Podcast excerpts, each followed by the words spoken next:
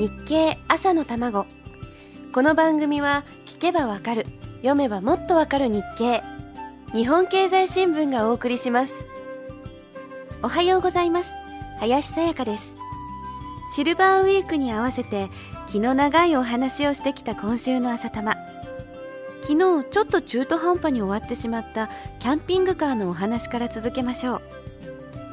シニア世代に人気なのはワンボックスカーを改造してベッドやトイレなど夫婦2人の旅行に必要な最低限の設備を備えたタイプ。価格は400万円台で本格的なキャンピングカーに比べると100万円程度はお安く済むそうです。先日の日経によりますとそのタイプのワンボックスを買った人は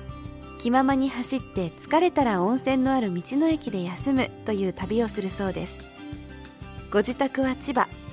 そこから栃木県の日光など関東近郊の観光地に2泊から3泊ぐらいの旅をするという使い方なんだそうです。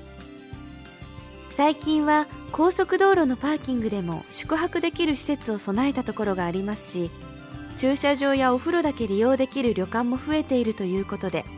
快適で安上がりな旅ができるそうです。船旅もキャンピングカーの旅も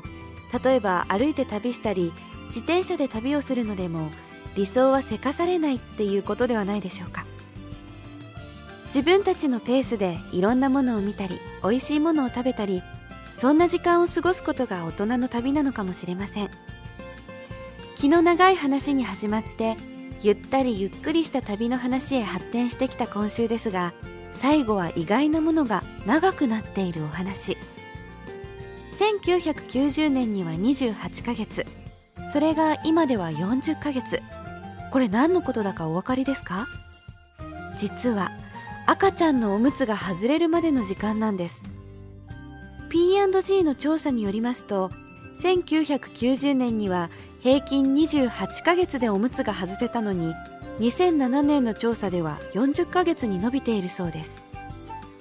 自然な成長に任せて無理に急がせる必要はないという考え方が浸透してきたためだろうと分析している記事がありました。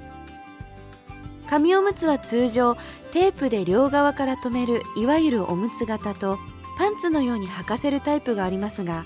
パンツ型をする期間が明らかに長くなっているそうです。あまり我が子をせかさずに育てたいというお母さんが増えているのかもしれません。赤ん坊のうちからせかされずに育つというのがいいことなのかどうか。それはその子たちが成長しないと分かりませんけどあまりに世の中が急ぎすぎていますから。ひょっとすると親自身が望んでいるのかもしれませんね。今週はいつも以上にゆったりのんびりお届けしてしまいました朝玉です。